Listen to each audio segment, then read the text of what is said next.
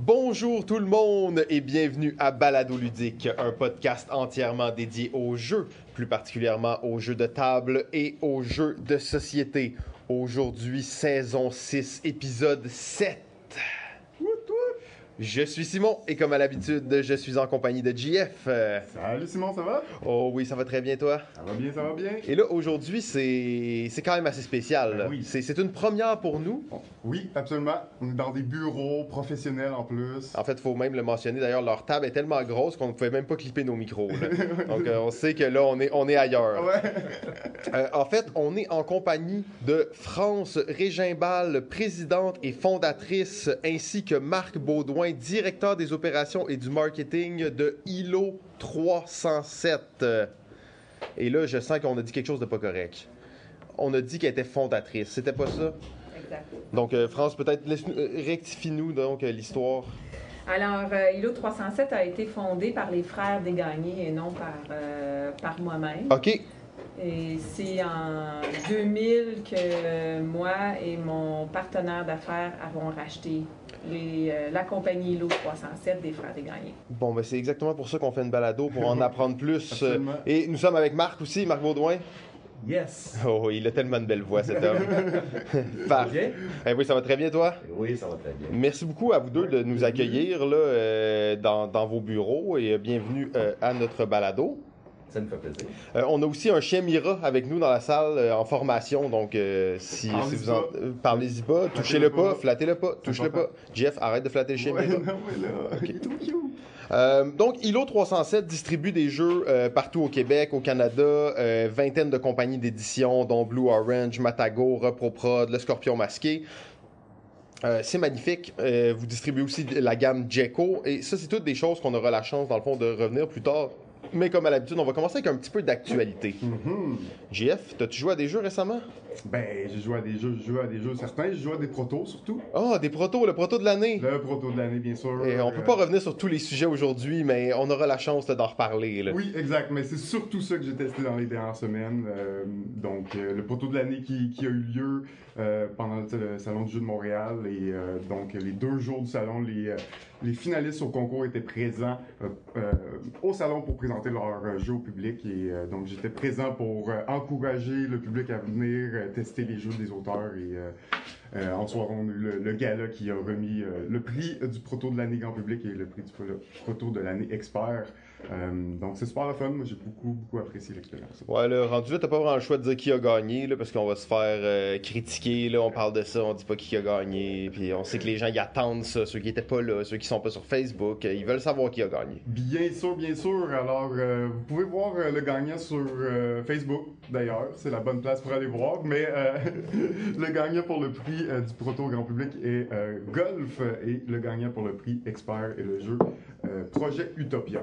Donc euh, Ouais, on va revenir là-dessus en détail, là, on va faire un topo complet sur le proto de l'année dans un c'est épisode. pas mal ça qui a occupé mes dernières semaines. Très cool. Et toi, Marc, t'as joué à des jeux récemment? Bien sûr, je joue tout le temps. le, le dernier que j'ai joué, euh, qui n'est pas de chez nous, et que j'ai eu un coup de cœur euh, à la Gen Con, c'était Encore, Oh, qu'on retrouve chez euh, Space Cowboy, Qui est un petit jeu euh, fait par un auteur, ben, trois auteurs. Il y a Sébastien Pochon et euh, deux de ses comparses, euh, Grégoire et Frank. Ces deux-là, ces trois-là ont aussi signé euh, Wangdo chez Matago. Et ben, évidemment, Sébastien Pochon, on le connaît pour Jepur. Donc, il y a une petite mécanique qui, Mm. en tout cas, on un mix Splendor, Jepur. En tout cas, moi, j'ai eu un coup de cœur sur ce Cool. petit jeu-là sympathique. Cool, pas un jeu de joueurs, là. Euh, du, ben, c'est du 2 à 4. 2 à 4, ok. Cool. Et euh, France, t'as-tu un petit jeu que t'aurais joué récemment qui vaudrait la peine d'être mentionné? Oui, ben nous, on vient de participer aux 24 heures de Tremblant et entre euh, nos différentes courses, on a joué à Just One en, en, en team. Oh, en team!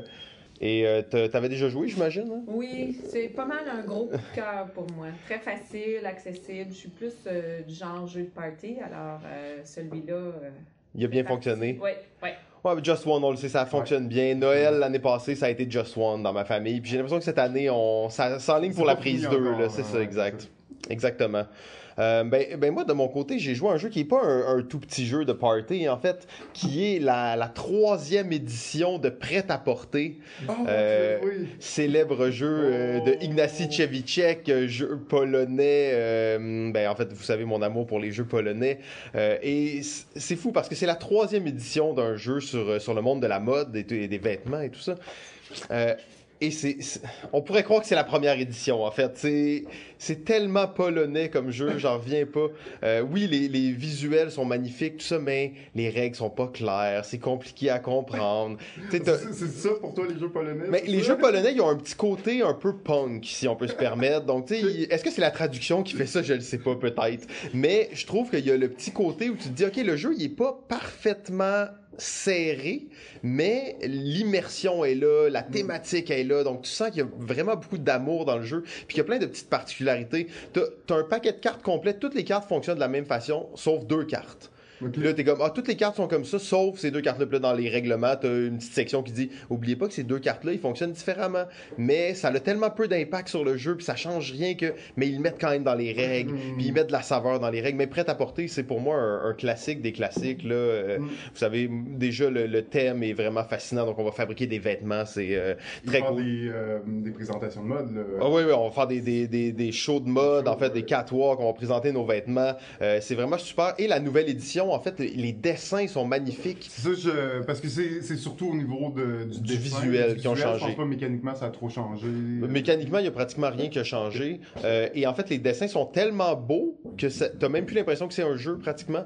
Euh, c'est difficile de. La lecture du jeu est difficile, ce qui en fait un, un chef-d'œuvre polonais Ah. euh, de plus en plus fascinant. Donc maintenant, j'ai la deuxième édition et la troisième édition chez moi qui sont pareils à part les dessins. Donc oui, je Mhm. suis maintenant un fan de plus en plus fini. Ben oui, je comprends. Je me rappelle avoir euh, évité une game de Dune dans le but d'aller jouer à ça, justement. Ouais, mais ça reste que c'est un chef-d'œuvre. hein. C'est un jeu. euh, Oh, oh Dune, quand même. Ah, Quand même, Quand t'imagines, là? Oui, T'imagines? c'est fort, c'est fort. Euh, ouais, donc on va peut-être faire un autre petit tour de table. Jeff, t'aurais-tu un. Non, non, pas de jeu. Euh, Marc, un petit jeu peut-être? Ben écoute, moi, euh, on est en mode de, de découverte et euh, j'ai testé un proto. Oh. Intéressant. Et, euh, mais que je peux pas parler. Oh Ben là, Ah. Hey, hey, hey, C'est un c'est- secret. Un C'est un secret. proto québécois? Euh, non, non Ah, québécois. Je connais pas. C'est ça. Mais euh, quelque chose qui mérite un potentiel de développement et d'édition. Et euh, après plusieurs parties, c'est le party. Donc, euh, ça, à suivre, euh, mais je peux pas donner de Hey, c'est- un auteur célèbre, au moins. Comment? C'est-tu un auteur qu'on connaît? Même pas. Ok. Même pas. Pas beaucoup d'indices, là. Ça va Non, être difficile non. de gratter. Ah, Alors, non, vous allez party, combien de temps, là? Euh, C'est un jeu qui peut aller jusqu'à 6-10 joueurs par thé, euh, avec des cartes. Et euh, Ok. Hey, sérieusement, ça n'a pas d'allure, ça. Le gars, il nous tease ça, il dit rien. Non, je vais faire mes recherches, on va le trouver, t'inquiète pas. prochaine Ah, épisode, on va aller le voir les photos où il C'est ça, ça. Donc, on va faire du recoupement. Euh, les groupes Facebook, là, ils mettent toutes leurs leurs photos là-dessus. là. C'est sûr qu'ils. Qu'on peut le trouver, peut le absolument, trouver, absolument. euh, France, peut-être un autre petit jeu que tu as eu la chance de jouer récemment? ou? On a joué à Stay Cool aussi. Ah, ben oui, on est dans la même veine, hein? Oui, oui, c'est vraiment. tellement un stressant. jeu- Oui. Puis euh, ce que j'aime bien de Stay Cool, c'est que quand c'est ton, ton tour à jouer, c'est assez drôle. Bon, t'es stressé et tout. Mais regarder les autres jouer, c'est encore aussi drôle. Donc, euh, pour ça, euh, je trouve que tout le monde reste euh, très intéressé, reste embarqué dans, dans la game là, pendant que les autres, que c'est le tour des autres. Ben, c'est vraiment un bon point que, que tu amènes là parce que c'est. Oui, les jeux, tout le monde aime ça jouer à des jeux. On sait, on est dans, dans le monde du jeu, c'est vraiment intéressant. Mais les jeux qui sont le fun à regarder, il n'y en a pas tant que ça, à moins que tu sois vraiment investi dans un jeu. Mais tu sais, regarder une game de Terraforming Mars, euh, oui, c'est le championnat du monde, c'est cool, mais sinon, c'est. Mais c'était cool, le regarder. En fait, tu pourrais pratiquement imaginer qu'il y a une foule là, Ouais. qui peut regarder ça. C'est c'est vraiment excitant comme jeu. Puis les joueurs restent aussi un peu actifs juste par le fait qu'ils ont à lire des questions. Puis...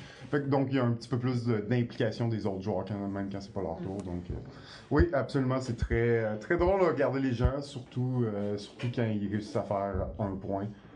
C'est assez impressionnant. un point. C'est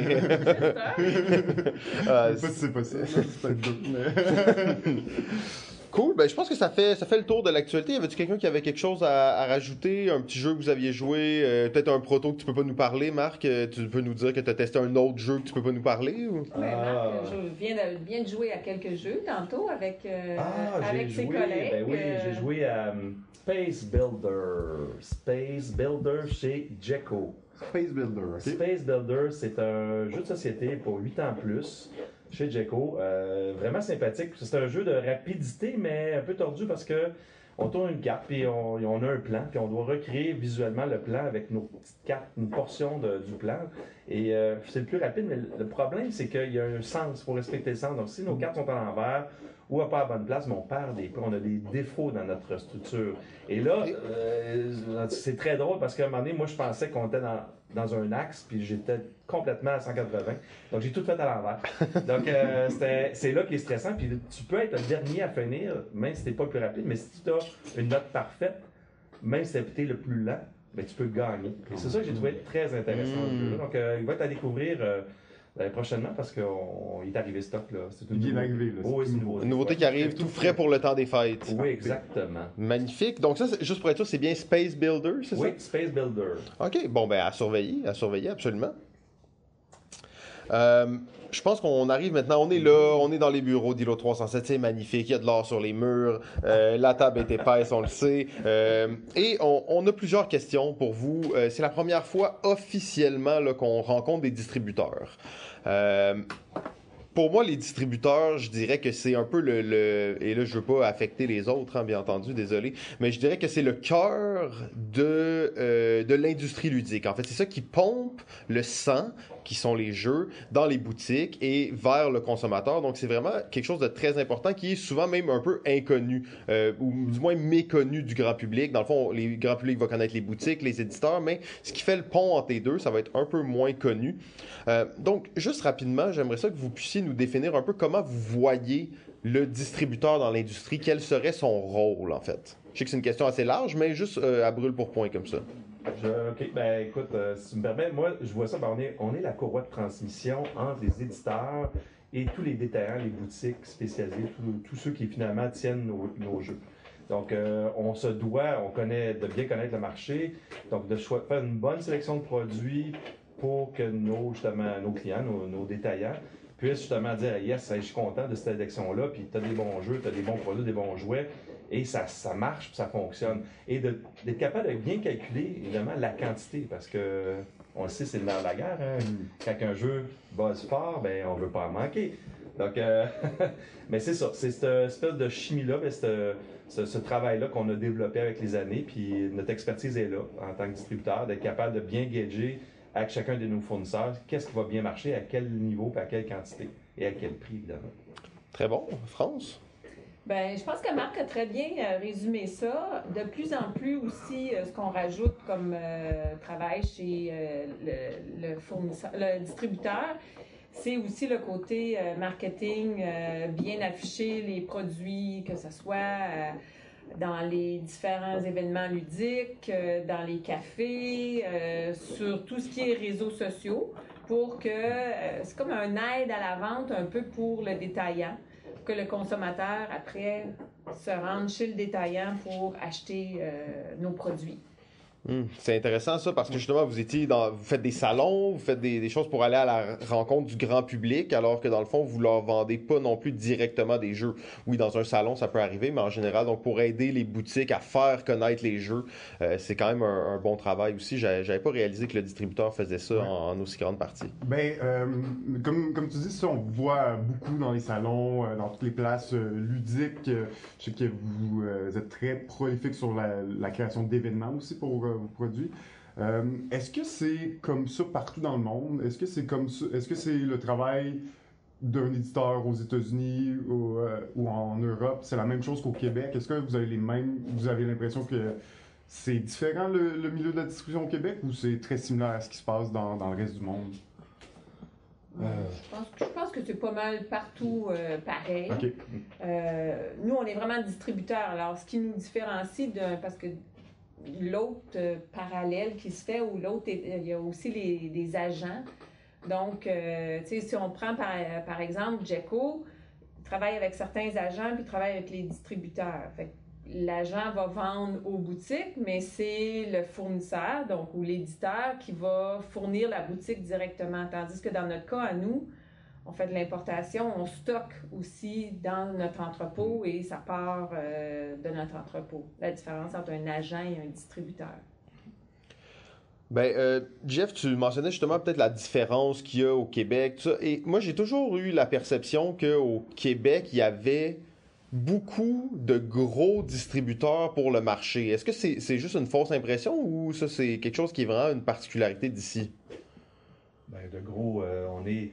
Je pense qu'on est le nombre qu'on doit être, dans Ouais. le sens que, selon le marché, tout se place naturellement. Les, chaque distributeur a un peu sa force et ses faiblesses. Ils ont aussi son type de jeu qu'ils aiment distribuer, la connaissance. Donc, euh, le marché se place. Puis des fois, il y a des. euh, Évidemment, on le sait, il y a des merges, il, y a des, il se passe des trucs, ça, ça évolue. Mais globalement, je pense qu'on a le nombre qu'il faut euh, et euh, chacun a sa place dans, dans ce monde-là. Donc, vous vous entendez bien tout ensemble? C'est une belle grande famille. Assez bien, effectivement. Ouais. C'est une très belle industrie. Vraiment, là. euh, Ben c'est ça, c'est que là, moi, je reviens encore, on se voit, on se re- je remet il y a quelques semaines au Salon du jeu de, de Société de Montréal et tous les grands distributeurs sont là, pratiquement dans la même salle. Et euh, bon, chacun a sa gamme de produits, chacun a un peu ses spécialités, même s'il y a des recoupements, bien entendu. Euh, je trouve que ça a l'air quand même d'une industrie intéressante, là, assez euh, positive. Je sais pas qu'est-ce qui peut expliquer ça. Est-ce que c'est le fait que les gens jouent à des jeux ou... Ouh, est-ce que c'est le fait que les gens jouent à des jeux? Ben, peut-être parce que on se retrouve souvent aussi ensemble euh, dans les Mm. salons plus euh, affaires, si Ouais. tu veux, là, euh, aussi. Donc, on partage les mêmes clients. Il y a des relations qui se font entre tout le monde, euh, que ce soit à la quiche, on a des 5 à 7, où on a l'occasion justement là, de passer euh, une soirée avec les autres euh, distributeurs, les autres agents, etc. Fait qu'il y a des, belles relations qui se développent. Mais pourquoi c'est comme ça dans notre industrie, puis pas c'est pas le cas dans d'autres, euh, je ne pas vraiment dire. Moi, je te dirais qu'au Québec, on aime jouer. hein. Oui. Nous, là, avec tous les salons qu'on fait, qui sont souvent plus commerciaux, donc euh, business, euh, Mm. B2B, donc euh, avec nos clients réguliers, on est un petit peu, tu sais, on, on monte des jeux, mais on monte, tu sais, on joue pas. Et quand tu arrives dans un salon comme ça, moi, en tout cas, quand je suis reparti de là, après avoir expliqué comme 40 000 fois Chakra, puis euh, Wando, puis Last Bastion, tout ça, hey, je suis arrivé chez nous, j'ai- j'ai j'ai comme juste hâte de jouer une vraie game complète. c'est comme- ça. Puis voir les gens autour d'une table, c'est beau, c'est- un peu comme recréer dans ces salons-là, puis comme à SN, Gen Con. Tu vois les gens assis, puis là, tu te dis, hey, ils sont en train de jouer comme si étaient dans leur cuisine, dans leur Mm. salon, avec une table. C'est ça qui est le fun. Tu sais, le monde, ils ils s'assoient, ils prennent le temps, mais c'est ça qui est beau, puis c'est ça qui est stimulant. En tout cas, moi, je pense qu'au Québec, on aime ça le jeu, puis ça, on l'a pu le sentir vraiment il y a quelques semaines au salon. Euh, ben oui, absolument. On voit que le, le Québec, c'est des, des joueurs. hein. Euh, je pense que ça l'est depuis bien plus longtemps que le jeu de société moderne, mais ça, ça fit bien avec ça. Euh, justement, on retourne peut-être un peu dans le passé. Tantôt, France nous disait, OK, tu as, racheté cette entreprise-là avec ton partenaire de l'époque. C'était quoi le, le paysage ludique québécois à cette époque-là? Ça ressent... Tu c'était quoi l'idée de, OK, je vais acheter une compagnie de distribution de jeux, j'imagine, de jouets même aussi? Euh, gros move, là. euh, il y a- ça, fait quoi? Ça fait presque 20 ans, j'imagine? Ouais, mais euh, c'était vraiment juste du jeu. Il y avait une dizaine de produits seulement. Donc, c'était tout petit. Et euh, ce qui nous a beaucoup mis sur la map, si tu veux, c'est le jeu Cranium. On Ok, a distribué ok. Ah, wow, euh, ok. le jeu Cranium presque dès le départ, là, euh, quelques mois après avoir euh, acheté l'entreprise. Ce qui a fait que tous les détaillants Vous connaissez. le jeu connaissez, et euh, on a après connus pour en avoir des- ça. copies, hein. Ouais, ouais, ouais, on en a vendu des tonnes et des tonnes de copies. Puis bon, ben euh, à travers les différents salons, justement, tu rencontres plein de gens. Puis euh, c'est comme ça que la compagnie a grossi. Et Jeco, c'est la première euh, compagnie de, en distribution qu'on a eue qui avait vraiment plus du jouet. Là. OK. Ça reste qu'ils ont beaucoup de jeux aussi, mais ils ont le jouet, puis ensuite le bricolage, euh, la déco, euh, etc. Donc, tu as vu le marché du jeu de société évoluer au Québec vraiment beaucoup parce que j'imagine qu'on était dans un domaine de, de niche pratiquement. Mais quoi que Cranium, en même temps, ça a toujours été grand public. Euh, donc, vous, vous partez d'un jeu qui était très grand public il y a quand même plusieurs années. Euh, donc, c'est quoi, mettons, la- la- le grand changement que tu as pu voir là, au, au Québec parmi, dans le marché? Ben, un des gros changements, je pense que c'est les cafés. Euh, je pense qu'on doit euh, dire un gros merci au Randolph qui euh, vraiment. Pom, pom, pom, pom, pom, Ouais. pom, pom. Désolé, Ouais. l'Empire Randolph, ça vient avec sa petite musique. Fait que, Ah, ok. mais, euh, Euh, c'est sûr que les cafés, euh, les différents cafés, là, autant au Québec, même en Ontario avec Snakes and Latte, qui, étaient, Mhm. qui ont été en fait Les même précurseurs, premiers. là. Ah, Oui, les- oui, tout à fait. Euh, ça, on dirait que les gens ont recommencé à jouer, euh, à entendre parler du jeu de société. Bon, euh, on est vraiment dans une belle période pour le jeu de société. Puis je pense que c'est ça qui a fait qu'il y a autant de, d'éditeurs, de distributeurs, parce que on le sait que euh, il y a beaucoup d'adeptes, puis il y a beaucoup de consommateurs qui s'y intéressent. Donc, euh, Il y a un la demande est là et l'offre aussi. Et de, de plus en plus, et de, de plus en plus, euh, j'imagine les cinq dernières années, ça a dû vraiment augmenter aussi beaucoup, euh, justement, concordant avec la création des différents bars et pubs ludiques. euh. Ben, clairement, parce que euh, France mentionnait justement le Randolph, mais je- moi je recule dans le temps, là, je me souviens de la récréation où que Joël, Oui, oui. Joël travaillait à la récréation avant même du Randolph, et Mm. là, je regarde la récréation aujourd'hui versus au début.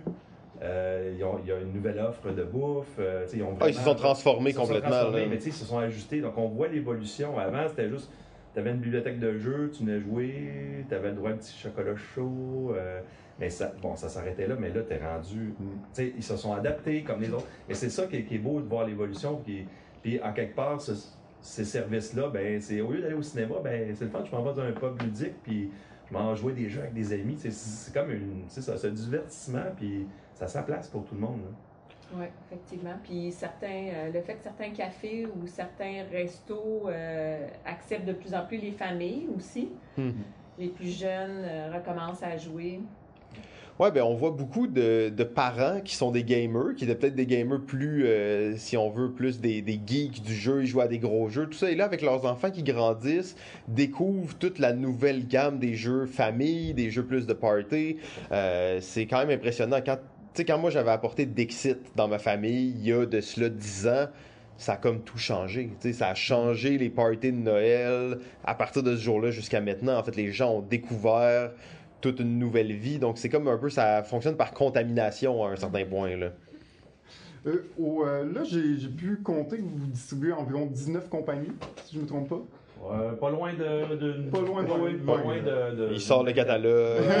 non, mais écoute, on- c'est dur de tenir le, le chiffre exact, mais oui, ça Mais, juste pour nous donner une idée, quand vous, ben, quand vous avez acheté le- la compagnie, c'était combien de compagnies que vous représentiez à cette époque-là?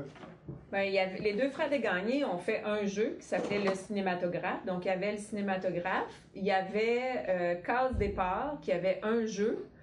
Euh, on commençait avec euh, BioViva, le jeu BioViva, euh, jeu de, de questionnaire qui avait gagné un sou d'excellence d'ailleurs. Donc, Mm. euh, et euh, Daniel Jasmin. Donc, lui avait fait Bagou et Visou. Ah, ça, c'est... Production Daniel Jasmin. On le connaît pas, lui. Ouais, donc euh, c'est à peu près tout ce qu'on avait. On avait quelques jeux d'un euh, un distributeur euh, belge, Monsieur Fils Fils, qui euh, nous avait envoyé quelques jeux qu'on avait en distribution, vraiment des, des, des petites quantités, mais des bons jeux, dont les doigts malins.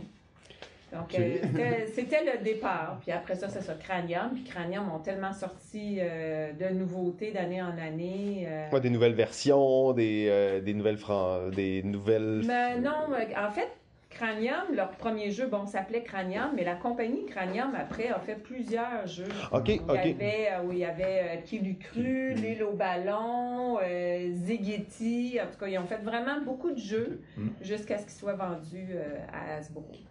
Tantôt, vous parliez de bien si on veut conseiller les boutiques, les, les, les, partenaires d'affaires avec qui vous travaillez. On sait qu'il y a beaucoup de boutiques spécialisées dans le jeu. Eux connaissent probablement bien le, domaine. Mais j'imagine que vous travaillez aussi avec des, euh, des boutiques qui connaissent moins le jeu de société. Donc, ils vont être plus dans le jouet ou plus du côté librairie. Euh, Est-ce que la relation avec ces, ces boutiques-là est, est vraiment importante aussi? Ça représente une grosse partie de vos clients?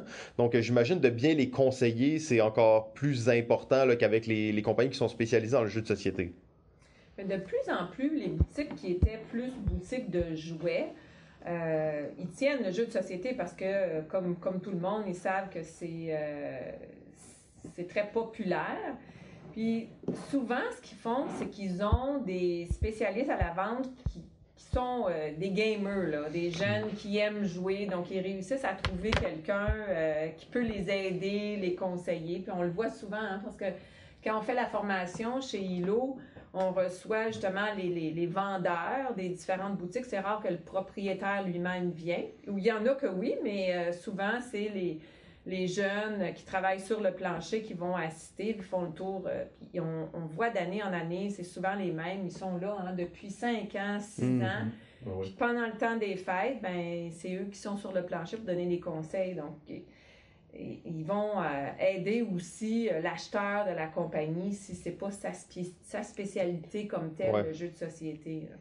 Fait que c'est important d'avoir des, si on veut, des experts du jeu dans ces boutiques-là là, pour faire le, le pont avec, euh, avec l'offre que vous vous proposez. C'est eux qui propagent, qui euh, propagent le- l'envie à toutes les autres aussi. hein, Ben, c'est clair, c'est clair parce qu'on l'a vu à la formation.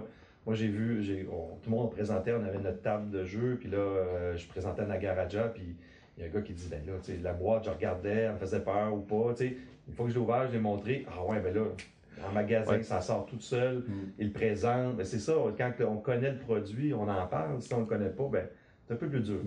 Mais ça, c'est une bonne question, justement. Euh, la relation, là, on sait, euh, on parle souvent du salon de Drummondville. Euh, donc, ça, c'est votre façon principale, certaine façon, d'être en relation avec les boutiques euh, du Québec. Euh, Est-ce qu'il y a d'autres moments comme ça où vous, là, vous parlez d'une formation ILO, Oui. justement, où vous parlez soit aux boutiques, soit aux animateurs de pub de vos nouveaux produits, ou vous expliquez les, les nouveaux produits que vous avez? Est-ce que vous avez d'autres choses que... Ben, il, y a ouais, il y a plusieurs trucs. Ben, oui, il y a la formation. Une fois par année, à l'automne, on, on rencontre un bon groupe là, de, de détaillants. Euh, Comme disait France tantôt, euh, ici à nos bureaux Ouais. directement. Donc, on n'est pas loin de 90 personnes qu'on reçoit Hmm. pendant une journée de temps. Puis, c'est des tables, euh, une dizaine de tables, qui on roule à peu près 5-6 jeux par table. Donc, ça, c'est une chose. Et après ça, il y a aussi, à l'occasion, on, est- on peut être appelé à aller faire de la formation directement chez un détaillant un peu plus gros. On le faisait avec, justement, exemple, Renaud Bré, euh, il nous appelait à chaque Ouais. année et là, on faisait une présentation. Euh, sinon, nos représentants sont sur la route et rencontrent les détaillants euh, en boutique et souvent, ils jumellent une rencontre avec la formation, donc ils peuvent présenter aussi Mhm. les jeux sur place. Donc, il y a cette façon de faire aussi. Euh, je te dirais que c'est pas mal les trois, au Québec, là, on, la trois façons de faire courantes. Cool. Euh, euh, T'as confirmé 19 compagnies, finalement? si Euh, J'étais à ça? 18. 18, ok, ben moi je l'ai pris de votre site, de votre Facebook, donc juste euh, Ouais. vous dire. Ouais, peut-être, ouais. Vraiment peut-être une. j'ai remarqué qu'il y a beaucoup de compagnies européennes, françaises que vous distribuez. Est-ce que c'est un choix euh, d'aller dans, vers ce marché-là ou est-ce que c'est arrivé naturellement? Est-ce que ça a été un choix et que ça a été difficile à percer ou peut-être juste nous expliquer. euh, C'est arrivé quand même assez naturellement. Euh, le, le fameux jeu cinématographe dont je vous ai parlé, là, qui est le, le jeu qui a commencé. Le jeu original d'Ilo Oui, 307. là. Exactement. Euh, Créé par, euh, par euh, Léo 307. Là. ouais. Ah, Est-ce qu'il y a une copie ici ou... Hmm. J'ai les archives euh, cachées en quelque C'est part. la version gold euh, Moi, au mur. Je pense que j'ai peut-être une version chez moi, là, mais euh, non. Mais en fait, euh, ils ont quand même euh, été invités à participer au euh, Festival de Cannes. Donc, Ok. ils étaient en nomination à Cannes. Ce qui a fait que les frères Desgagnés se sont rendus euh, en France et de là, ils ont rencontré BioViva, ils ont rencontré Monsieur Fils-Fils dont je parlais et c'est comme ça qu'ils ont commencé l'importation. Euh, et après, ben, des salons, hein, on décide de retourner. Moi, je suis allée à Nuremberg, c'est là que j'ai rencontré Jeco. Puis on trouve des, nouveaux euh, éditeurs comme ça. Puis à travers euh, BioViva, la première année où je suis allée à Nuremberg, je me souviens, on m'a présenté Yves Menu de chez Hurricane. J'ai rencontré euh, plusieurs compagnies comme ça. Euh, Sébastien Pochon de GameWorks. euh, ouais, de Avec GameWorks. A- Avec Bruno Catala. Exact. avec le jeu Jamaïca sous le bras. Et c'est comme ça qu'on a commencé à Une petite distribuer rencontre dans le corridor, Ouais, comme ça, ouais. sans, sans, sans rien de prévu. Donc, euh, Ouais. oui, naturellement. Vraiment un, un milieu de contact. là, hein. Il faut se rendre, parler aux gens pour créer des liens et tout ça. Tout à fait. Euh, là, on parlait justement des jeux beaucoup de européens. On sait des fois que le travail des distributeurs est pas limité à, ben, dans le fond, déjà, vous nous avez donné plein de pistes que c'est pas juste importer des jeux, les vendre aux boutiques. Il y a tout un aspect de formation, de marketing qui vient derrière. Mais des fois, on va parler du terme localisation. Euh, on peut aussi parler du terme traduction de jeu, disons. Est-ce que ça, c'est quelque chose que vous faites? Est-ce que c'est quelque chose euh, que vous faites sur certains jeux? On a débuté ça dans les dernières années à le faire. Ok. Euh, exemple, Chakra, c'est une localisation. OK. Donc, on a vraiment, euh, avec nos partenaires, donc avec Black, BlackRock, on a justement euh, fait un choix. On a dit, oui, on croit à ce jeu-là. Et là, on l'a localisé. Donc, à l'occasion, oui, on peut faire ça. C'est nouveau. Puis, il y a- il y, a une tendance assez forte de- de- à faire de la localisation depuis les dernières années. On voit les différents distributeurs, qu'on est toujours amis, euh, de faire la même chose. Donc, on s'est dit, hey, on ne peut pas manquer le bateau. Puis, oui, il y a des opportunités. Puis, euh, il y a des offres. Puis, on, on saute quand c'est le bon moment. Ouais, ok, ben c'est bon de savoir que ça, ça évolue aussi comme marché, il y a des changements. C'est un peu flirté avec l'édition à un certain point. Euh, et on- il y a un autre mouvement là qui est, qui, on va voir des distributeurs qui achètent des éditeurs en fait, Euh, principalement j'imagine pour s'assurer des lignes de produits. Est-ce que ça c'est quelque chose que vous avez déjà considéré ou que vous regardez? Je sais que c'est peut-être un peu personnel là, mais euh, c'est un sujet quand même intéressant. Ça, Je c'est pense une grosse que question, ça. Tu veux dire, de- de- en tant que distributeur, acheter un éditeur? ouais. Ouais. Ben écoute, c'est déjà fait, Ah ok, magnifique. mais ça fait très longtemps. OK. Est-ce que c'était euh, ILO 307, ceux qui avaient fait le cinématographe? Non, Ou... Non, non, c'est dans notre ère à nous, là. Ok. Euh, France, euh, moi et tous ceux qui sont ici. Non, c'est les jouets Boom. Les Ok. jouets Boom, euh, étrangement, ben, c'était un éditeur et ils se distribuaient tout seul. seul. Donc, on- il y a eu un, un rachat. Donc, euh, depuis, je sais pas, ça va faire un bon 9, presque 10 ans que, que maintenant Jouet Boom fait partie. Sauf que c'est On n'était pas nés, là. Euh, ouais, genre. Mais c'est ça, mais tout, euh, là, parce que là, je voulais il y a- y avoir un scoop avec ça. Là. Euh, Oh. euh, je vais vous donner un scoop. Oh. C'est que les jouets Boom, en 2020, va renaître de ses cendres. Donc, on parle d'un phénix ici. Oh. va s'appeler Boom Édition. Donc, euh, juste Boom. Donc, à suivre sur les réseaux sociaux en 2000 début 2020. Donc, on va re- refaire euh, les deux grands titres euh, qui, ont, qui ont marché euh, jusqu'à tout dernièrement. On parle du jeu Taxi qui va sortir vers le début de l'automne 2020 et aussi Pirate Boom. Donc, Pirate Boom, qui sont les deux grands titres et vraiment un remake total de, de ces jeux-là. Donc, ça va être beau. Oh, wow. Et là, France n'y croit pas. Et, elle a les yeux grands Non, ouverts. Ça, il croit, elle y croit beaucoup. Ah, ouais, je pensais qu'elle allait dire de- insister à ce qu'on reprenne l'édition. Ah non, non, pas à l'édition, je voulais dire à ce qui fait qu'il en parle sur les ondes, là, puis Ah qu'il non, fallait... c'est hein. parfait, c'est parfait. C'est- le moment parfait pour en parler. Vous Ah. avez une primeur. Très Oh, cool. Ben, ça, merci les beaucoup, merci. Fait que boom, euh, à suivre sur Facebook début 2020. Euh, on a bien hâte de voir ça. D'ailleurs, ben, c'est c'est bon, ça tombe, euh, cette question-là tombe à point. Euh, et là, la question, ben, en fait, je vous relance quand même la- l'autre question. Est-ce que c'est quelque chose que vous voulez poursuivre dans le futur? Parce que là, cette maison d'édition-là, est-ce qu'elle est située ici dans les bureaux d'ILO 307? Est-ce qu'il y a des designers cachés dans un petit placard qui travaillent là-dessus en ce moment? On est, oui, les bureaux, c'est ici, chez Elo. Donc, euh, c'est la division d'édition s'appelle Boom. Et euh, ce que je vous parlais en début, en introduction, le jeu proto secret, ben, justement, il est testé par. euh, Bon, on a encore plus euh, d'indices. Je me dis- Parfait, Je d'informations. Me disais justement comment ça un distributeur teste des protos ultra secrets? En tout cas, il y a quelque chose de louche. Il y a quelque chose de louche là-dedans.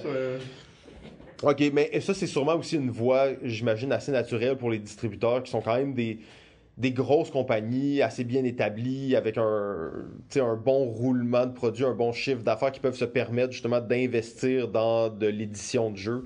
Euh, donc c'est cool de voir que vous prenez cette, voie-là aussi. Là. Je savais pas que vous aviez déjà cette, cet organe d'édition caché dans, dans les bureaux. Il faut toujours se garder quelques secrets.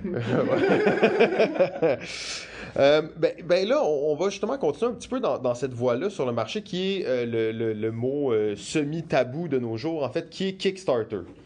Et euh, tout le socio-financement, on a parlé de ça avec des éditeurs, on a parlé de ça avec des auteurs. JF, je vais même te laisser peut-être formuler une question plus précise à propos de, de la distribution. Là. Oui, euh, ben c'est ça, le, le, modèle Kickstarter est vraiment, ça, ça a vraiment euh, augmenté, pris en popularité les différentes années. Puis je me demandais si vous, est-ce que ça change euh, quelque chose à, l'industrie? Est-ce que ça change la dynamique euh, que vous avez avec les éditeurs, tout ça? Est-ce que c'est vraiment un changement pour les distributeurs, l'arrivée, si on veut, de Kickstarter, ou ça change pas grand-chose pour vous? Ben, ça ça dépend. Je, te dirais, moi, de ce que j'ai pu voir, c'est sûr que c'est le porte on parle du portefeuille du consommateur. Donc, à quelque part, euh, j'ai des amis qui sont là-dedans. Moi, j'en ai fait deux. Là, de, oh, J'en ai fait deux. Je regarde pas mes Kickstarter, puis je suis très content. je les referai 100 000 fois, mais j'en ferai plus. Puis en même temps, je regarde des amis qui le font, puis je vois, ils mettent de l'argent dedans, puis à un moment donné, ils arrivent avec un résultat, ils ont payé de très d'avance, puis ils sont déçus. Donc, on sait que ça, il y a eu vraiment un niveau de moyen, moyen, très moyen à très exceptionnel, super beau, puis je suis vraiment content de l'avoir. Nous, comment ça nous affecte, pour revenir à la question? Ben, je te dirais que des fois, on en profite bien parce que, tu sais, tu sais, site, on va prendre site, euh, quand on l'a en distribution, bon, on n'a pas le niveau Kickstarter, mais il y a eu lieu, il y a une popularité, il est connu. On, ne pensait pas que ça marcherait super bien. Ben, ça a super mieux marché qu'on pensait, donc on est très content. Bon, ça c'est un exemple, bon, peut-être exceptionnel, mais il y en a d'autres qui sont moins exceptionnels comme exemple. Donc c'est pour ça que je te dis, ça dépend. Donc euh, en soi, ça peut nous aider, ça peut nous nuire, mais globalement, on s'en est pas trop plein. Non, vraiment, non. S'il y a un respect, tu sais, c'est souvent le prix, tu sais, ça dépend du prix. Mm-hmm. Euh, la disponibilité, s'ils disent, ben, on va faire la version retail disponible en même temps que la version Kickstarter, puis en tout cas, où ils livrent des trucs avant. Tu sais, des fois, il y en a qui peuvent être froissés là-dedans. C'est là que je trouve c'est plate. Le perdant là-dedans, c'est le consommateur. Hmm. Donc, euh, nous, moins, parce que souvent, on se fait proposer, mais là, moi, on, dit non, non, il ne faut pas l'avoir avant. Tu sais, il faut que les Kickstarter soient livrés, puis après ça. Ah, vous, vous défendez pratiquement ben, Kickstarter. moi, Personnellement, je trouve ça pas correct là, pour les, les consommateurs. D'ailleurs, c'est un des problèmes avec plusieurs Kickstarter. Là. Exact. Donc, euh, mais ça ne nous est pas arrivé trop souvent. Euh, peut-être un exemple que j'aurais en tête, là, mais euh, c'est ça. Mais sinon, euh, un qui nous touche, mais qui nous a touchés, mais bref, c'est ça. Globalement, non, ça ne nous a pas affecté. Mais on est quand même sensible à ça. Mais moi, je suis surtout sensible aux consommateurs, je les regarde aller vider leur poche là-dedans, puis mm. des fois, c'est malheureux, mais c'est pas des succès tout le temps. Donc, faut, faut faire attention. Faut faire exact. attention. Exact. Euh, un petit peu de, euh, surtout en début, euh, de prévoir la bonne quantité de jeux, euh, donc de pas s'assurer de pas en manquer si on pense qu'il y a un buzz, tout ça. C'est quoi votre truc? Comment vous pouvez, comment on fait pour évaluer si un jeu, avant qu'il sorte, va marcher ou pas, puis si on, on, en commande 2000 ou 20 000 copies? Est-ce que vous pouvez nous donner quelques trucs? Comment vous faites pour analyser ça? C'est juste du, feeling et de l'instinct ou euh, il y a des euh, formules mathématiques derrière? Et ça, c'est un autre grand secret. Hein. Oh! L'algorithme.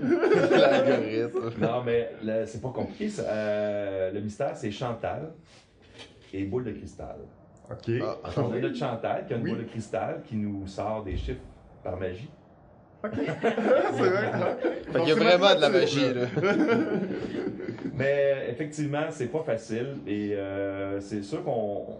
Après, euh, tu sais, parce que ça fait 25 ans là, que, que va exister en 2020, on a, comment, on a commencé à avoir quand même assez d'expérience pour pouvoir dire ouais, on a un feeling, oui, effectivement, il y a du feeling, il y a des. revérifier les titres qui sont existants, similaires, de, mettons, un party game. Euh, de tel âge et ainsi de suite, le nombre de joueurs, tout ça. on peut des fois faire des comparatifs puis estimer nos succès, mais c'est sûr que c'est tout le temps tricky parce qu'on on, peut, on peut faire cette comparaison-là, mais ça ne veut pas dire que dans le timing de la sortie du produit, ça va concorder comme l'autre produit avec lequel on compare. Si c'est plus tendance, peut-être qu'on dit ah, on va y aller avec la même quantité, mais finalement, on va en vendre la moitié. Donc, euh, ça peut être délicat. Donc, c'est pour ça que oui, il faut. Il y a plusieurs paramètres, mettons, à considérer. On peut aussi se faire avoir avec un autre euh, distributeur qui arrive avec un jeu très similaire. Mm. En même temps. Après ça, il y a tous ceux qui gagnent les prix, etc. Euh, ça aussi, tu sais, si euh, on a deux jeux similaires, puis un des deux gagne un prix quelconque, ben c'est peut-être le gagnant du prix qui Mm. va sortir plus sur les tablettes, ou même euh, que ce soit au niveau du, du, du marketing, des réseaux sociaux. On en parle sur une émission, ça part un buzz. Mm.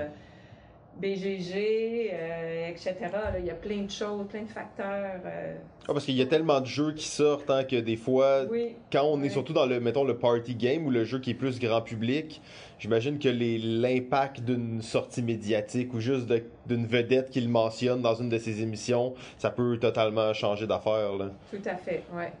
C'est comme euh, les recettes pompettes, là, des fois, il y a des choses qui peuvent arriver dans l'actualité qui fait que le jeu il fonctionne moins bien après. Donc, euh, en tout cas, je sais pas Ah si. oui? C'est- Ah, c'est ça, on a même plus le droit de dire ça, hein, je pense, on peut même plus parler de ça. Euh, là, vous avez dit 25 ans, 2020. Euh, là, il doit y avoir des affaires spéciales. Vous avez déjà sorti une actualité, mais je viens que vous préparez. Est-ce que vous allez célébrer ça en grand, le 25e anniversaire, en plus en 2020? Je sais pas, c'est comme une date spéciale. C'est certain qu'on va célébrer ça en grand. Ah, bon. vous l'aurez su ici. Il va y avoir des surprises. Ouais, il faut se garder quelques surprises dans la poche. On, on espère qu'on aura la chance de- d'en reparler puis de suivre ça, bien entendu, parce que, comme on disait, les, les distributeurs, souvent, ils sont un peu, un peu plus effacés, même si au final, c'est tellement des, des compagnies, pour moi, qui ont une plus grande envergure que les, les autres entreprises dans le monde du jeu. Mais souvent, ils sont plus effacés parce qu'ils ils font surtout du B2B, donc ils dealent moins avec le public, mais euh, en ayant votre propre maison d'édition, en faisant du marketing aussi pour aider, je trouve qu'on les voit de plus en plus apparaître. Puis ça, c'est intéressant parce qu'emmener la, la ligne entre un distributeur, un éditeur, euh, des fois, elle devient un peu floue. tu sais. Le, le Randolph, d'ailleurs, c'est un bon surtout, exemple de ça. euh, surtout euh, les compagnies qui font de l'édition et de la distribution, ça. ça. reste. ouais. Exactement. Et moi, je, suis fasciné par le Québec, en fait. C'est ça ma, passion première. Euh, le Québec, l'identité ludique québécoise. Euh, on a posé la question à des auteurs, on a posé la question à des éditeurs, euh, et là, on va poser la question à des distributeurs. Est-ce que vous voyez ou avec l'évolution, dans le fond, une identité ludique québécoise qui se façonne? Donc, une particularité nationale, on pourrait dire, québécoise. Quelque chose qui fait que, ben, que le Québec a sa particularité et peut, à un certain point, rayonner euh, à plus grande échelle ou du moins rayonner à l'intérieur du Québec même. Ben, c'est clair que ça, ça s'est installé depuis plusieurs années. Là. Si on recule de facilement 10-11 ans, là, c'est, je regarde juste les débuts de Scorpion Masqué, euh, qui a fait son apparition, ou, ou qui est rendu à rayonner. Il y a euh, Jean-Thomas, euh, pas Jean-Thomas, excuse-moi. euh, Thomas Dagenet-L'Espérance, Thomas le Dagenet-L'Espérance, jeune oui. prodige, Oui, le jeune personnalité ludique québécoise 2019 des Lys. Exactement. Ben, je regarde juste le rayonnement, puis le, le- le nombre de jeux qui sortent maintenant versus notre histoire finalement de, de développement des jeux au niveau du Québec est en expansion. Et euh, je l'ai déjà dit à Christian Scorpion. Je dis écoute, là, justement 10 ans, je dis Christian, il faut l'écrire notre histoire parce que les, les Européens l'ont fait, les Allemands l'ont fait, tout le monde l'a fait. Mm. Et nous, on, on est dans les balbutiements de ça. Et je pense qu'on peut se dire, on a au moins 10 ans. Puis je regarde les prix qui sont décernés maintenant. C'est la preuve, on est rendu à décerner des prix. Mm. Donc c'est une preuve qu'on est rendu à reconnaître nos pères. Donc euh, c'est bien ça. J'ai des frissons. J'ai des frissons, littéralement. Euh, ouais, France, peut-être que tu voulais euh, rajouter quelque chose à ça? euh? Écoute, euh, effectivement, moi je pense à Scorpion Masqué, euh, qui, euh, dans les derniers, dans les derniers 10 ans, c'est assez incroyable le succès qu'il a. Il se développe de plus en plus aussi au niveau international. Euh, on pense à des cryptos qui a été fait dans plusieurs langues. Je pense que de la 22 à sortie. 26, là, on est rendu, que... C'est euh, c'est assez spécial. Donc, euh, ouais, fait tout, tout un travail. Marc a raison. Je pense qu'il faut l'écrire, notre histoire, parce que c'est un marché euh, très différent. Surtout si on regarde, on parle souvent de l'Amérique du Nord, on parle du Canada, mais le Québec, c'est autre chose que le Canada. Là, euh, du côté que, que le, le ROC, là, Rest of Canada. Le rock. Le rock, ouais. Euh, on, est des, on est des joueurs, de un. On a des bons éditeurs en plus, des bons auteurs. euh, donc, euh, oui, bravo. Je pense qu'il faut, euh, faut pas l'oublier. Bon, ben, ça, c'est. Moi, j'ai toujours des frissons quand on parle de ça. C'est excitant de, de voir tout ça. Ah, mais ça me fait peut-être euh, rebondir sur un petit truc parce que justement, on n'en a pas parlé, mais vous ne distribuez pas juste des jeux au Québec, mais partout au Canada. Oui, Si exactement. je ne me pas, c'est bien ça. Notre Non, mais ils l'ont dit, c'était terrible, le Canada. Là. ben, j'aurais aimé savoir plus de détails, justement. là. Il y a, euh, comme vous dites, bon, le Québec est, est spécial, donc il y a, il y a, euh, y a-t-il vraiment une grande différence entre la distribution au Québec et dans le reste du Canada, ou est-ce qu'il y a des territoires, euh, ben, des provinces euh, dans le reste du Canada qui ressemblent au Québec, ou c'est vraiment complètement différent? On est vraiment différent. Le Québec, là, c'est un peu comme euh, les, les Gaulois. Versus euh, le reste, là, c'est. On est. C'est ça. c'est- la- le besoin et la demande est vraiment totalement différente là, de, sur le rock. Et, euh, mais il y a quand même des titres qui marchent très fort. euh, on parle de Seven Wonders. euh, Mm. ça, ça va marcher fort partout. Les, les gros titres là, reviennent. Euh, ouais, ils marchent, ils fonctionnent. Mais il reste que tu sais, tu tournes dans le jeu de party, d'ambiance. Ouais, c'est. En tout cas, sur le reste du Canada, c'est plus dur. Euh, J'imagine l'Ontario, avec tous les cafés, bars ludiques, justement, j'imagine qu'ils ont développé un peu plus, comme le Québec, l'expertise. C'est différent. Oui. C'est vraiment différent. C'est vrai, il y a quelques bars en Ontario aussi. Il y a de plus en plus d'événements aussi à travers euh, Canada.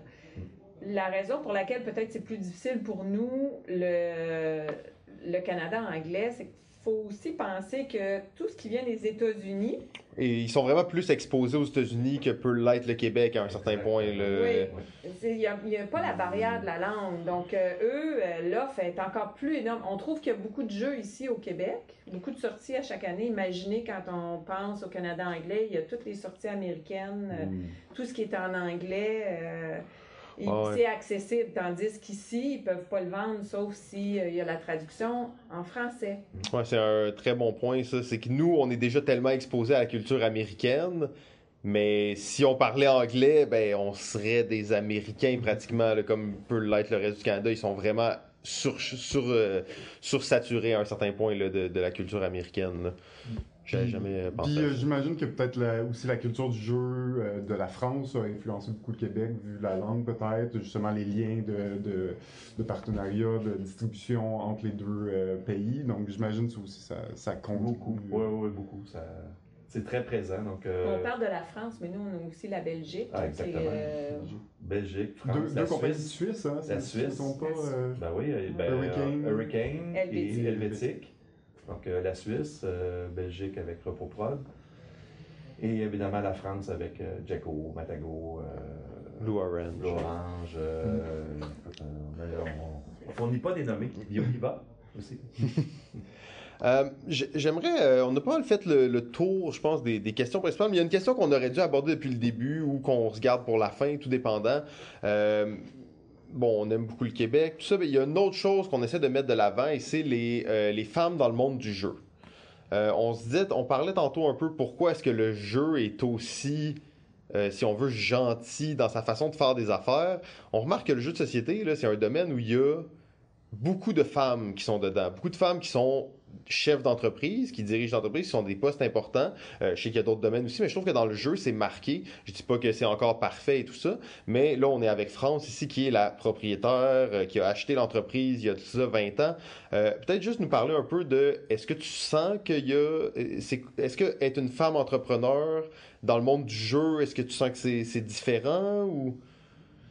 Oh, je m'y suis jamais arrêtée. Honnêtement, différent. Je. je... Ouh. Moses, de bonnes questions. J'arrive pas à. Écoute, je. Moi, bon, j'étais avec mon conjoint euh, comme entrepreneur. Euh, là, je suis seule. euh, avec. Ben, seule. Je suis pas seule parce que Marc, c'est comme un partenaire d'affaires. Ouais, puis il y a toute une équipe derrière, on, le sait, là, ouais. Chantal, Jérôme, etc. Je me sens pas seule comme, comme entrepreneur. Mais c'est vrai qu'en y pensant comme ça, il y a beaucoup de propriétaires de boutiques, femmes, Euh, au niveau de la distribution au Québec, euh, Chantal chez Doud, Ouais. à part ça. Mais tu sais, on est à comme Euh, 2 sur 6, mettons. Là. Fait que c'est quand même tu sais, des, Ouais. des gros ratios, je trouve. Euh, puis je trouve ça intéressant en même temps. Moi, c'est quelque chose que je trouve vraiment bien. Puis la plupart des, des femmes à qui on a parlé nous ont dit qu'il n'y avait jamais vraiment eu d'embûches profondes à leur Alors que si on va dans d'autres domaines, ben on va voir des histoires plus de femmes entrepreneurs qui ont eu tu sais que les gens n'ont pas cru en elles, ils étaient, euh, ils se sont fait un peu écraser, puis tout ça. Mettons, toi, quand t'allais en France euh, il y a 15 ans, puis t'établissais des contacts, t'étais bien accueilli, j'imagine, ou... Oui, j'ai jamais, jamais senti que parce que j'étais une femme, euh, je pouvais avoir moins de succès ou moins. Jamais. Euh, Peut-être parce que justement, on est dans un domaine ludique, tu sais, on est en- Mm. c'est vrai qu'on est toujours de bonne humeur. Tout le monde joue à des jeux. Tout le monde joue à des jeux, c'est Mais ça. c'est c'est vraiment le fun parce que tu vas dans les, les conventions, dans les salons et tu vas voir pratiquement 50% gars-filles dans, les, dans les, les clients, là, les Mhm. consommateurs. Puis on prend juste une industrie qui est presque très similaire, mais celle du jeu vidéo, où il va y avoir une, une très grande disparité. Puis il y a beaucoup d'histoires de pas d'intimidation, mais tu sais, des filles qui sont pas bien traitées, qui sont un peu mal. Mais dans le jeu de société, il y a comme le côté où très rassembleur, où un peu tout le monde a le droit d'être là, tout le monde est bienvenu à la table. Euh, puis je pense le fait qu'il y a beaucoup d'entrepreneurs, entrepreneuses, femmes qui sont là, je pense que ça favorise ça. Euh, donc je vais quand même te dire félicitations, même si euh, Merci beaucoup. ça, je trouve que c'est quand même bien de le souligner. là. Euh, c'est important parce que c'est un sujet qui est revenu souvent. Puis dans le milieu geek, c'est aussi un sujet qu'il y a, il y a des communautés qui ont beaucoup plus de difficultés à accueillir les filles. Puis je trouve que dans le monde du jeu de société, euh, ça, on va pas dire que c'est parfait, il y aura toujours des, des problèmes, mais c'est déjà une bonne voie. Puis le fait d'avoir des modèles, si on veut, féminins qui sont, qui sont forts, qui sont bien placés, qui, qui font avancer les choses, c'est euh, c'est vraiment, c'est vraiment cool. Merci. C'est plus que cool. Elle est super bonne. Ben oui, non, mais en plus. c'est la meilleure.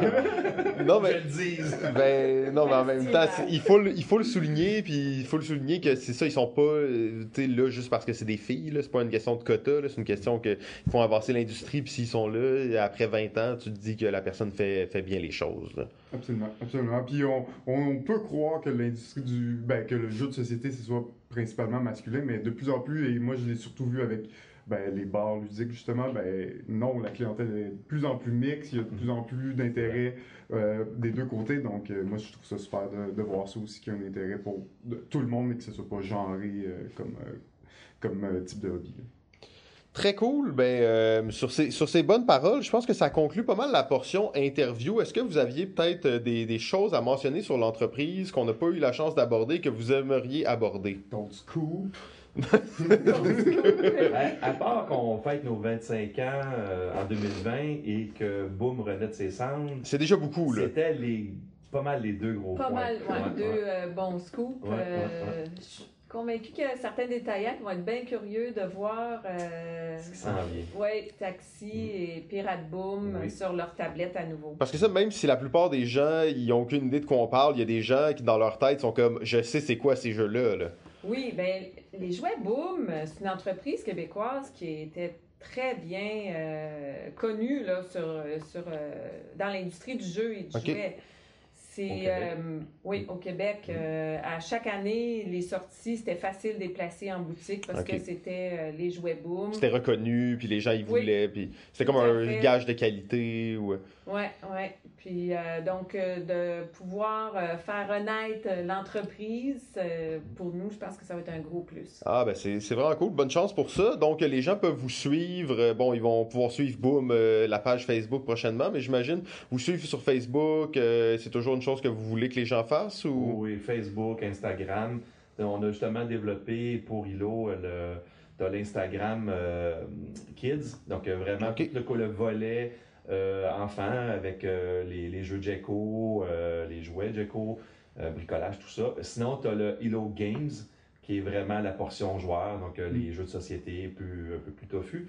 Et sinon, il y aura, oui, effectivement, il y aura le, le Facebook et l'Instagram de Boom qui va apparaître en, en 2020. Et là, vous pourrez suivre le côté édition de la division édition de Hilo 307. Oh wow, ben, ça, en fait, c'est très cool. C'est- le fun de voir ça. En fait, j'ai hâte. De- à la suite. Euh, Est-ce qu'on est maintenant rendu au, moment du top 5, 5, 5. Alors, nous avons demandé à France et Marc de faire leur top 5 de tous les temps. À ce jour, aujourd'hui, ce sera dans les annales de balado ludique le top 5 le plus sérieusement fait du monde. Et je vois qu'ils sortent leurs papiers, leurs fiches techniques, leurs analyses comparatives. Et nous allons commencer sans plus tarder avec le top, top, top, top, top 5, 5, 5, 5. Ok, j'y vais. Hey, c'est pas facile, là. Ouais. On s'y attendait, on On s'y a attendait. assez de cinq. Je suis rendu à 24, en tout cas. On sait que tout le monde, personne n'a fait le top 5 de la même façon. Là. Tous les gens qui sont venus ils ont toujours eu des problèmes avec le top 5. On comprend pas pourquoi. Non, non, faites le top 100, pas de C'est- problème, ça. C'est difficile, euh, juste un top 5, parce qu'il y a tellement de jeux qu'on aime, qu'on des jeux qui datent de, de longtemps, qu'on ressort. Euh, je pense qu'une journée, je pourrais avoir un top 5, le lendemain, avoir 5 autres jeux. Ça, ça- c'est vraiment pas évident. Donc, on vous rappelle le top 5 immuable de tous les temps de France et Marc aujourd'hui, 10 décembre 2019. Donc, si je commence, là, je vais y aller avec, évidemment, mon cœur, parce que si je suis ici, si je vous parle, c'est grâce à un jeu. Oh, Donc, je vais commencer avec le connaît. premier.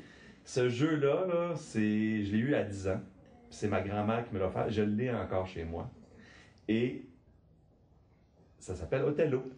Othello, jeu de stratégie abstrait. Oui, euh, c'est pour ça que j'aime beaucoup les jeux abstraits, parce que depuis ce temps-là, je, je j'ai viré dans l'abstrait à l'occasion, donc euh, j'aime beaucoup ce pan-là. Mais Othello, c'est mon premier jeu, euh, vraiment coup de cœur, qui va rester à vie parce que c'est pour ça que je suis ici. Ah ouais, fait c'est ça qui t'a amené dans l'industrie Oui. du jeu. J'ai eu ce jeu-là, puis après ça, année après année, j'ai, je recevais d'autres jeux de société. Puis, euh, bon, puis évidemment, là, je veux pas faire toute, la- toute ma, ma, ma bio, mais tu sais, ça m'a fait pencher. À un moment donné, j'ai reçu, euh, j'ai acheté un magazine qui s'appelle Jeux Stratégie, puis euh, j'ai fait dans le jeu de rôle, donc euh, Donjons et Dragons. En tout cas, j'ai navigué là-dedans, mais j'ai commencé vraiment avec ce premier jeu-là. Donc, c'est ma grand-mère qui m'avait offert ça. Donc, c'est vraiment, euh, je l'ai encore, puis je, je le laisserai pas être. C'est émotif, hein, Ouais, balado ouais. ludique. France. Alors, moi, euh, quand on a acheté l'entreprise, on n'était pas vraiment joueur de jeux de société. Ok, fait qu'encore plus un gros move. Encore plus un gros move. Maman à la maison avec quatre enfants, euh, cette opportunité-là. Euh, j'ai toujours aimé jouer. Je jouais beaucoup avec les enfants, mais on jouait à du jeu classique, genre Monopoly Clou. Junior, au Trouble, dans ce genre-là. Puis après ça, ben, on a commencé à connaître un peu plus les jeux. Puis j'ai des enfants qui aiment beaucoup jouer. Et je dirais que dans mon top 5, c'est le jeu qu'on a joué. Pas mal le premier jeu qu'on a joué en famille. Et c'était le Chevalier des tables, de la table ronde. Oh, jeu coopératif. Oui, exact. Tu sais, il n'y a Un pas petit jeu, il n'y a pas de perdant. Non, j'avais fait un échange avec euh, Sophie de chez Philosophia. Euh, donc, on avait pris euh, Chevalier de la table ronde et euh, en échange, je crois qu'elle elle avait pris un Composio. Oh boy. Puis on avait joué, les gars euh, trouvaient ce jeu euh, vraiment intriguant. Ils n'avaient jamais joué à des gros jeux comme ça, mais on a joué en famille et je peux vous dire qu'on en a joué beaucoup de parties, Mm. euh, Hmm. surtout au chalet. Ah ouais, ben c'est très cool. En plus, c'est un des premiers jeux coop là, qui était sur le marché. Fait que. Avec potentiellement un traître. Ça passait bien sans famille, le traître? Ben ou- non, le traître, on n'a pas. On a Non, pas- je je peux comprendre. Je peux comprendre pourquoi. Ah, ben c'est deux, deux bons choix. En fait, ça commence bien. Maintenant, le numéro 4. 4, 4, 4. Comme numéro 4, mais tu sais, moi, en fin de compte, ils sont tous numéro 1, mais. Bon. Numéro 4, 4, Ok, ok. 4. Mais c'est tout chronologique. Donc, mon prochain, vraiment gros coup de cœur, puis que c'est Tigris et Euphrates. Oh, le docteur en personne. Quand même un 1997 ici, là, de, Ouais. qui a été euh, re, re, re, Réédité. euh, avec la version même euh, Yellow Ignaxi avec euh, chez Matago et Grail Game. Donc, euh, mais moi, la version d'origine, j'ai vraiment un fait pour ça. C'est une belle découverte. Ah ben le docteur, hein, on le sait, Ouais. c'est un, un des jeux qui s'est retrouvé dans beaucoup de top 5 de nos invités. C'est, c'est, c'est effectivement un classique. Ben écoute, moi, mon euh, quatrième, je dirais que c'est euh, Cash and Gun. Ouh! Bang bang! Ouais, maintenant, euh, bon, on est maintenant distributeur de Cash and Gun, mais à l'époque, c'est Thomas et Cédric, donc les propriétaires de Repos Prod, que j'ai croisés à Nuremberg, qui m'ont donné une copie de Cash and Gun. Et j'ai rapporté ça chez moi, puis on a joué à ce jeu-là au chalet. Hmm. Vraiment un plaisir. euh, Pointer un gun sur la tête de son enfant. ouais. J'avoue que souvent, euh, ils jouaient entre amis au Oui. chalet, puis euh, pendant qu'on préparait le souper, etc. Mais bref, euh, Cash and Gun, ça reste un grand classique chez nous. Ah, ben ouais, puis c'est un bon choix. Puis tu sais, c'est c'est fou quand même un jeu dans lequel il y a des, des guns en styromousse qui sont bien, aussi là. le fun à tenir. là. C'est pas, c'est pas gadget, là. tu sais, Non, ça c'est pas, que- c'est pas un truc ben, électronique là. Non, c'est- c'est c'est gugus un peu, mais ça marche tellement bien. Ça serait pas aussi le fun sans ça. Ah, c'est juste comme jeu de rôle. Puis euh, non, très très bon choix. Numéro 3. 3. 3. 3. Comme numéro 3, moi, un jeu que j'arrête pas de rejouer, rejouer, rejouer, c'est Dixit. Ah, Mhm. Dixit. Dixit. Vraiment, là, je, je garde. C'est- Ah ouais, c'est- ça ouais. sort à chaque année, euh, même pendant le temps des fêtes, là, tout le temps, tout le temps, tout le temps. C'est vraiment bon. Depuis plusieurs années, j'imagine. Euh, Oui, ben oui. quand même un petit bout qui est sorti. Ben, euh. ce qui est drôle, c'est que je l'ai introduit à des, des amis il y a quelques années qui ne le connaissaient pas. Puis, tu sais, c'est comme tu rembarques, tu repars un nouveau, tu redécouvres les cartes. Donc, euh, oui, c'est euh, un classique pour moi. là. Absolument. Ah, Dixit, euh, Mm, c'est un, un chef-d'œuvre parmi les chefs-d'œuvre. C'est pas un jeu dont je me tanne pas. C'est d'ailleurs un des seuls jeux dont j'achète encore des extensions. J'arrive dans un magasin de jeux un peu nowhere quelque part. Ah, une extension de Dixit. Ok, ouais, celle-là, Ah je l'ai ouais. pas, je l'achète. Euh, ouais, ouais, j'adore ce jeu-là. C'est le jeu que j'ai introduit le plus de gens avec, en Ah fait. oui, j'ai introduit tellement de gens aux, aux jeux de société modernes avec Dixit. Je le faisais jouer à quelqu'un, le lendemain, il me disait Hey, je, me- je suis allé me l'acheter. Euh, c'est euh, non, non, en famille, là, ça, ça, je te dis, c'est encore maintenant, c'est c'est encore là. là. Ah oui, t'as Numéro excuse. 3. Ben, mon numéro 3, je dirais que c'est euh, Dice Town. Hmm. Euh, Mm. Ça aussi, c'est un autre jeu qu'on a joué beaucoup en famille. Euh, Beaucoup de jeux de gangsters, hein? en fait, il y a beaucoup de jeux de dés que j'aime beaucoup. Euh, mais Dice Town, ça a été euh, aussi un jeu très populaire chez nous avec les enfants, euh, les amis des enfants, etc. Ouais, ben bon choix. Moi, j'adore Dice Town. Surtout un jeu, je pense qu'il se joue à 6 joueurs ou en tout cas, il se joue à plus que 4. Et ça, déjà, c'était le- à ce moment-là. Maintenant, on le voit plus, là, des jeux qui se jouent à plus que 4. Mais à ce moment-là, des jeux qui jouent à plus que 4, il y en avait peut-être un peu moins. Puis euh, c'était une des raisons pourquoi j'ai joué beaucoup. Quand tu es dans une grosse famille, t'as pas le choix d'avoir des jeux qui jouent à plus que 4. Exactement. Ouais. Ouais, Dice Town, très cool. Bon choix. Bon choix. Numéro 2. 2. 2. 2. Comme numéro 2, moi, c'est Jipper. Ah, il y en avait déjà parlé plein de fois. Il y en avait parlé plein de fois. J'avais vendu un peu la mèche. là. Ça, c'est, je me tanne tellement pas de jouer à ce jeu-là. Hmm. C'est tellement bon. Donc, euh, aussi un beau petit jeu à introduire, de, à Effectivement. introduire des, des nouveaux joueurs. là. C'est facile. Même que moi, j'ose faire une variante Oh. que l'auteur n'aime pas trop. Une variante trois joueurs. Donc, euh, Mm. Bruno Catala l'avait même un peu recommandé à l'époque, là, mais à Sébastien. Mais je le fais moi. À trois joueurs, c'est juste des parties plus courtes, mais ça se fait bien pour introduire des joueurs. là. Ah ouais, J pur, ça c'est un classique. ouais, j'ai- j'ai beaucoup joué sur, euh, sur Internet. euh, sur Oui, Game. Arena, il était disponible, j'ai fait plusieurs parties, vraiment le fun. Euh, C'est encore un jeu, tu sais, euh, on dirait peu connu malgré euh, l'importance qu'il a eu quand il est sorti. Mais euh, petit jeu à deux, gestion de ressources, c'est vraiment dans les cordes de ce que beaucoup de gamers recherchent euh, en ce moment. Donc, Ah oui, exactement. une nouvelle édition d'ailleurs, je crois. Oui, il ben, chez- ben, vu que ça a passé chez Space Cowboy, maintenant c'est la nouvelle édition ouais, qui est disponible, là, version renouvelée là, visuellement. Donc, euh, un peu à l'image de ce qu'on retrouve même au niveau digital. Là, il y avait re- ils l'ont refait dans la version digitale. Ah oui. Donc ils ont pris le même visuel. En tout cas, pour avoir suivi le développement, parce que. C'est son numéro 2 quand même, hein? Ouais, c'est mon- ouais, J'ai parlé avec l'auteur, puis j'ai dit quand est-ce que là, ça sort sur la tablette, parce que des fois, c'est le fun quand t'es es poigné tout seul, ben, t'aimes ça jouer à des jeux. Et je, je l'attendais. Donc, euh, quand je l'ai vu en primeur, euh, version digitale, c'est waouh! Tu sais, C'est comme. J'ai même euh, bêta-testé la, la version, là, Mm. euh, Ah. puis j'ai pas regretté. Puis le visuel est quand même beau, cool. mais j'ai un faible pour la version. euh, La version originale. Des fois, c'est dur de, de changer. Exactement. Exact. Ouais. Numéro 2. Ben, c'est aussi j'ai- Oh! égalité! Quel truc! Et bon, là. ça. Sans consultation? Ah non. Ah. Non. En fait, c'est devoirs, j'ai fait mes devoirs. C'est ça, ok. Mais c'est. J'ai pur. Je pense que pas mal toute l'équipe, c'est dans nos top 5. Je pense qu'il ne Ok. doit pas y avoir grand monde dans l'équipe de Hilo 307 qui l'aime pas, le qui aime jeu. pas Ouais. euh, le jeu J'ai pur. C'est un des critères d'embauche. Ben, je pense Ouais, que c'est ça, un tatou en quelque part, j'ai peur, ça, mais exact. je pense pas le dire ça. Euh, non, euh, vraiment, j'ai pur euh, un bon coup de cœur. Le fait que ça soit à deux joueurs aussi. euh, j'ai beaucoup d'amis, des fois des couples d'amis. Tu sais, euh, qu'est-ce que tu recommandes? Nous autres, on est juste deux.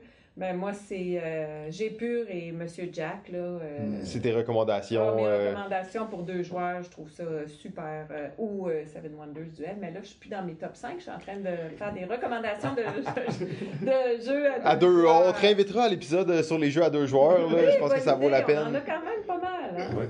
Magnifique. Et maintenant, le moment tant entendu, la médaille d'or, le numéro uno. Ça, c'est quelque chose. ça. Moi, écoute, euh, mon premier Kickstarter, Oh. puis j'ai juste fait deux. Donc, le jeu vraiment que je rejouerais, là, tu sors le jeu là, là puis on part la game, là, Tu joues. c'est Sight. Oh! Hmm. Et là, là, l'excitation. J'ai brûlé ma copie de site il y a pas longtemps d'ailleurs, donc euh, Donc, tu l'as trop aimé. ouais ouais, j'ai tellement aimé ça qu'elle a brûlé dans mes mains en fait. Euh, Intéressant. mais euh, ouais ouais non, mais je comprends l'attrait de, de ce jeu-là. Euh, ouais, moi je suis euh, comment comment tuer le momentum hein, de numéro uno de tous les temps. Euh, mais on va te laisser toi nous en parler. En fait, je préfère ça. Euh, je- essaie de me convaincre. là. T'es pas, t'es pas, t'es pas rendu. Il l'a brûlé, mais il a pas- pas Pour vrai, Sight, par contre, ça, c'est un fan. Ah, Mais ok. pas- mais Ouais, moi je suis un fan de My Little Sight. Ouais. Ben écoute, comme. Tu sais, moi, c'est, ce jeu-là, j'ai, si je l'ai kickstarté, c'est, c'est vraiment le visuel. Ouais, ok. Euh, le art qui est, qui est là, qui est vraiment superbe. Ça c'est vrai. Je, je suis là. Euh, ça, c'est 50% de la job était là pour moi. Après ça, c'est quand j'ai découvert la mécanique. Ça, tu fais vraiment ton tour sur ton plateau. Et j'aime tous les jeux, puis j'aurais pu en sortir d'autres dans mon top 5, mais je me suis. Mais j'aime beaucoup les contrôles de territoire. euh, euh, et à un moment donné, c'est stratégique. Tu sais, dire, OK, je vais chercher une ressource, euh, si je vais là, puis bon, j'ai des objectifs secrets. Donc, il y a une richesse, une profondeur que- qu'on découvre, évidemment, avec chacune des races qui sont asymétriques, évidemment. Donc, tu, tu vas dans la force de, ben, en, en mettant le combo des cartes, tu as ton plateau de jeu. Donc, tout ça fait qu'il y a une profondeur de rejouabilité. J'aime ça. Tu sais, c'est comme je me lance pas. Puis oui, tu peux jouer à plusieurs joueurs, comme à moins de joueurs. Ils ont développé quand même assez d'extensions pour euh, varier les parties. Donc, moi, écoute, euh, jeu de c'est un, c'est un mix, hein? Jeu de gestion, jeu Ouais. de De- gestion de De ressources. guerre, de guerre, un petit mais pas trop, mais pas trop. Pas trop, tu sais. Oui, j'ai tripé, j'ai eu mon époque risque, puis tout ça, là. Mais, c'est pas un jeu de guerre, Sight. On s'entend que c'est- pas un jeu, même si t'as l'impression que ça pourrait être un jeu de guerre, c'est pas ça. C'est ça. euh, ouais. très euro quand même, même si c'est fait par, euh, créé par un auteur euh, américain. là, Moi, je trouve, j'ai un feeling euro quand je joue à ça. Mais, écoute, je, je sais pas, je réussi à te convaincre un peu. Si t'es pas convaincu, ça va rester mon numéro 1. Oh non, non, mais tu sais, de toute façon, euh, le but c'est pas de te convaincre toi que c'est que, que c'est pas correct. Là. Euh, moi je suis. Non, non, c'est ça, vous savez mon opinion sur Sight. Euh, en plus, moi, je suis un, un fan fini de, de Stonemaier Game. Hein. Mais euh, en fait, je suis tellement fan, j'aime aucun de leurs jeux, mais je suis vraiment fan euh, de la compagnie. En fait, j'adore comment ils fonctionnent, comment ils travaillent. Je viens de, de finir son, son livre d'ailleurs sur Kickstarter.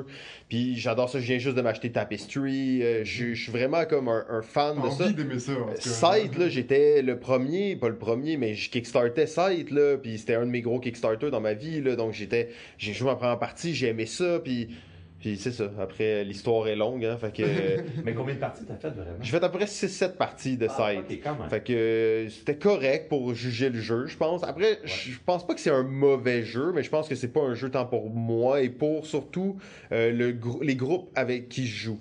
Euh, Il y a beaucoup ça hein, dans le monde du jeu, le groupe avec qui tu joues.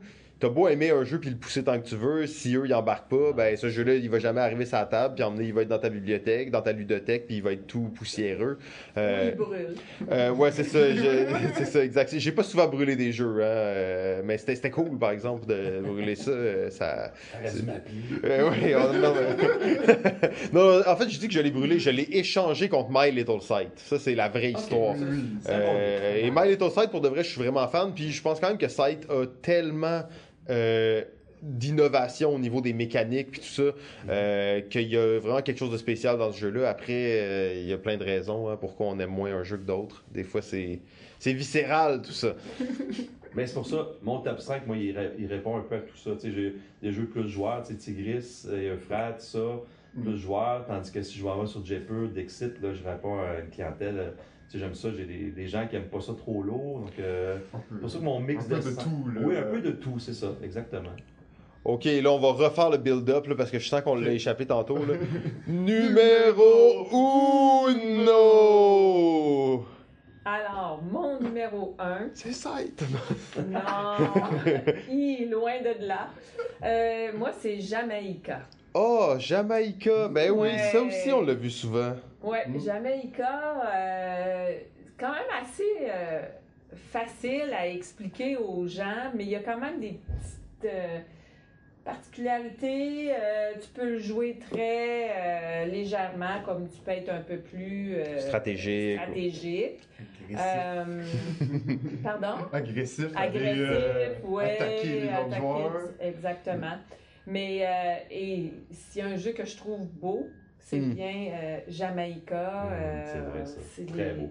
les cartes, Magnifique. les illustrations, c'est magnifique, euh, une belle qualité de jeu, mais aussi euh, assez facile quand même là, pour jouer avec euh, différents niveaux de joueurs. Un autre euh, jeu qui se joue jusqu'à 6 d'ailleurs. Ah Ouais. oui, c'est vrai, effectivement. Bon, ben, je pense que ça, ça fait le tour. Euh, France, Marc, merci beaucoup encore une fois là, de nous avoir accueillis ici, d'avoir partagé toute cette information, toutes ces scoops, toutes la- les choses secrètes de votre entreprise avec nous. Euh, C'était vraiment cool de, de nous accueillir dans vos bureaux. Merci à vous. Euh, c'est un honneur d'être les premiers distributeurs. à- Oui, on a brisé la à- glace. à votre- Ouais, ben oui.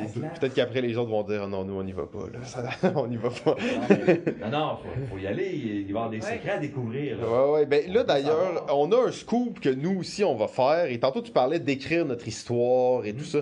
Et euh, je sais même pas si GF le sait. Fait que moi, je vous fais un petit scoop en pratique. Mais ça va être une occasion de revenir vous visiter prochainement parce qu'on prépare une série spéciale de 10 épisodes sur euh, l'histoire euh, du jeu de société au Québec. Euh, bien entendu, tout ce projet sera piloté par euh, Pierre Poisson-Marquis, PPP7, euh, l'historien du jeu de société. Et il va nous raconter l'histoire du jeu de société au Québec à travers 10 épisodes. Et en fait, nous, on va aller rencontrer les gens qui mentionnent dans les épisodes. Donc, ça va être une occasion probablement de revenir parler avec vous de, de l'achat de la compagnie, mais aussi de moments clés qui auraient été retenus dans l'histoire québécoise du jeu de société. Bonne Simon. Ben, merci, JF. C'est bon, parfait. On, on prend ça en note. Ouais, JF, des fois, on, on se voit pas chaque jour. Hein, fait que... On brainstorm live. Ben oui, on brainstorm en, en direct, il n'y a pas de problème.